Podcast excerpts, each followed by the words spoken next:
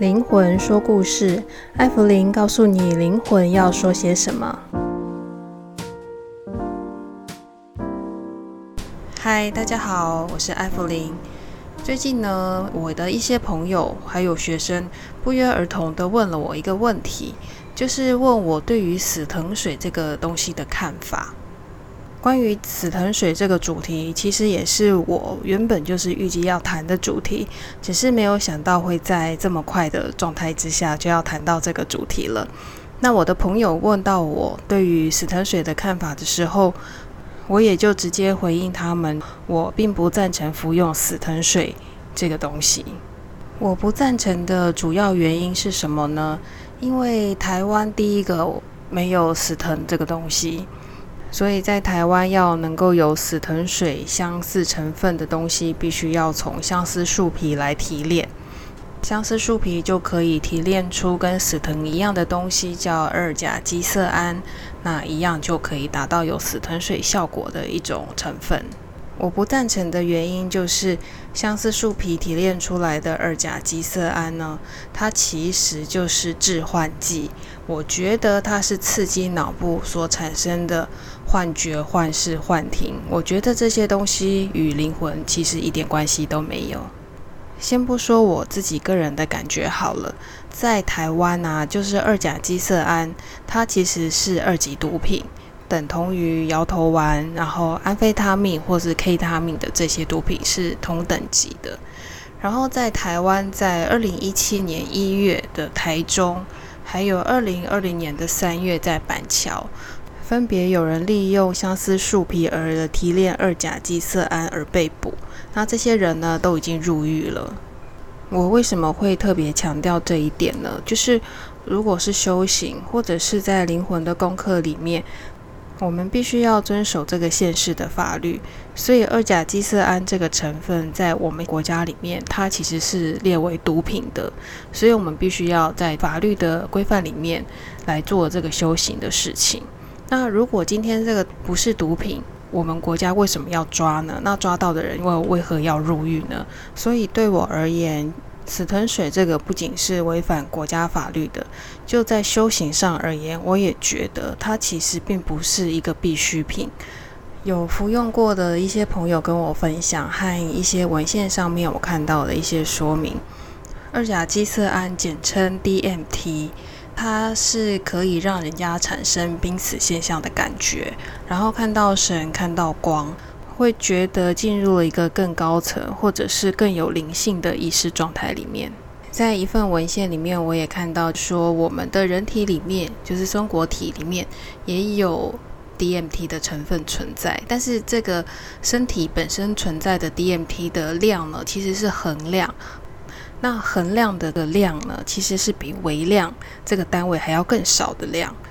DMT 在人体自然产生的量。其实是非常非常少的量的。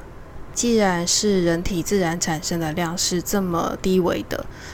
所以过多的量是人体无法接受，而且是不需要的。如果我可以做另外一个比喻来说，就是人体百分之七十以上是水分，多喝水对我们的身体是好的。但是在短时间摄取超过四千 CC 以上的水分，就是会造成水中毒的。所以我觉得 DMT 这个成分，它在我们的身体里面自然有它的平衡，就跟水一样。如果我们故意摄取过多，它自然会对我们的身体或者是意识产生一些不必要的影响，或者是进入另外一种我觉得没有必要的状态里面。那再来谈到松果体，当然我觉得在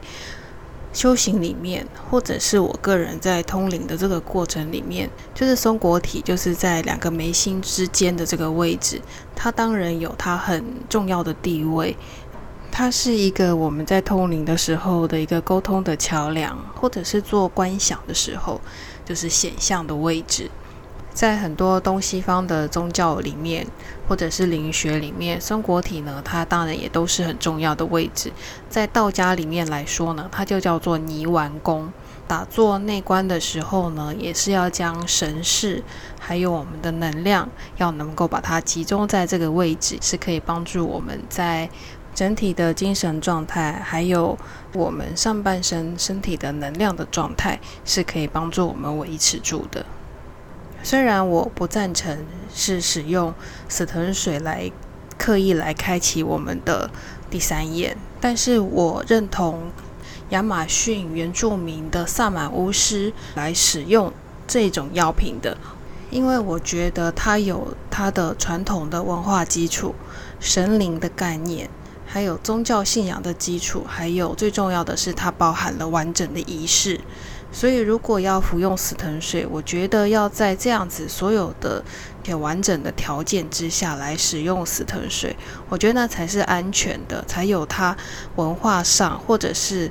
灵魂上的意义，才会真的在这个上面显现。我不赞成的部分是我们反过来了，我们把追求这个第三眼的开启，而反过来去服用死藤水，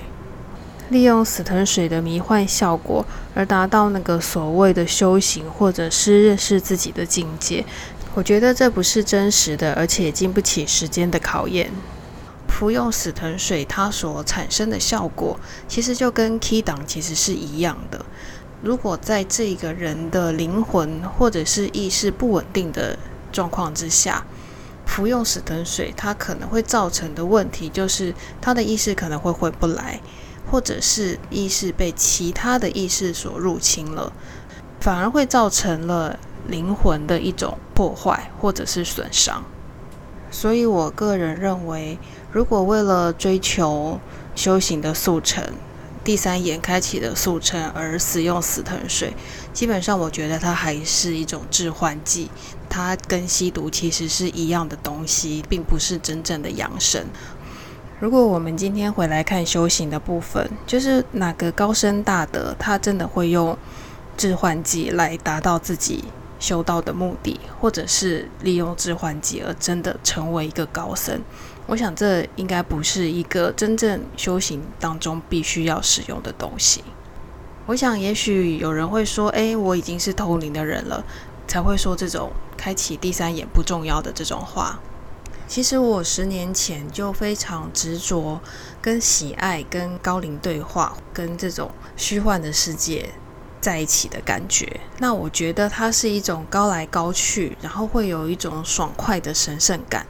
到后来，甚至觉得自己越来越像神一样。但是经过了几年，我终于发现，就是看到这些很漂亮的场景，跟高龄对话，其实最终并不能解决人生当中遇到的课题，并不会说我跟高龄讲话讲多了，我的房贷就不用缴了，或者是虚幻的，然后美丽的场景看过之后，我的工作就不会遇到困境。那最后，单溺于高龄的对话，或者是单于这些美好的幻象里面的时候，我发现它最后只是会造成人生的逃避，甚至是冲突、困境，它依然还是困境。所以我今天要说的是，就是开启第三眼，或是开启这些超能的感官，你并不会变成一个超人，通灵也不会变成超人。其实说穿了，开启第三眼跟通灵，它其实就只是一种技能。那它这个技能呢，就像你会拉小提琴一样，并不会因为你的生活中的困境，会因为会拉小提琴，这些困境就不会发生。我也没有因为会通灵或者是开启第三眼而变成超人。这个通灵给我的技能，只是让我能够做个案，还有坐在这边说故事给大家听而已。所以我自己在修行，在通灵这条路上走了这么多年，我学到的就是灵性的直觉跟头脑其实是一样重要的。灵性或者是直觉的感知告诉我们的事情，我们一样需要经过大脑的逻辑来修正，或者是经过我们的读书知识，经过这些分析之后。才能够确定我们今天灵性所告诉我们的东西是什么。它其实是需要平衡的，一定要经过了我们的大脑，再加上我们的身体，才会能够去执行这些灵性所告诉我们的事情，才能会变成一个行动力。那这个行动力落实在我们的生活之中，也包含了人跟人之间的关系。所以修行是落实在生活中的每个经历，然后跟自己和谐相处，完成在生活上我们对于自己的价值。所以修行跟通灵跟开启第三眼其实一点关系都没有。其实通灵一点都不难，难的是我们必须要在行动力上面有落实。真的有落实，才能够真的跟这个地球有连结。就是我们常常挂在嘴上讲的，我们要跟大地之母要有连结。其实行动力就是跟大地之母是最好的连结了。今天会讲到死藤水，其实也就是要带进另外一种观念。想增进灵力呢，其实也是一种贪念。想看见灵界的样子，或是其他灵界的种种，也是一种着相，贪着了灵界的相，然后也是贪着了一种灵界的能量。修行跟灵界其实是没有关系的。当你对于灵界变成了一种贪，也不会因为说它是灵界看不到，它就不是贪念了。所以可以得到死藤水同等效果的方法，其实有很多。那我们在打坐，或者是从一些练习当中，即使练习到了 key 档，它也是一种方法，而不是去用一种很快速的手法摄取一些我觉得是置换药的方法，而达到出体的效果。在一个幻觉下的世界，其实并非是宇宙实相的一个展现。那我觉得它仍然会是一个小我妄念投射的一个产物了。所以在灵性学习上面，有形生活还是非常重要的。要能够知道我们自己是谁，想要过什么样子的生活。那在灵魂上面，我们也能够认识我们的直觉，聆听我们心里的声音。实相生活中的主观意识，还有我们的灵性的知觉，两者必须要能够达到平衡，我们的身心灵也才能够达到真的稳定。而且要感谢我们自己活着，好好珍惜生活中的每一天，甚至是感谢我们身边这些看不到的无量无边的成员。在生活中好好善用自己的能力和特长，我相信每一个人都可以成为自己的生活大师，活出自己的喜悦和丰盛。今天关于死藤水的分享就跟大家聊到这里，谢谢大家的聆听，我们下次见，拜拜。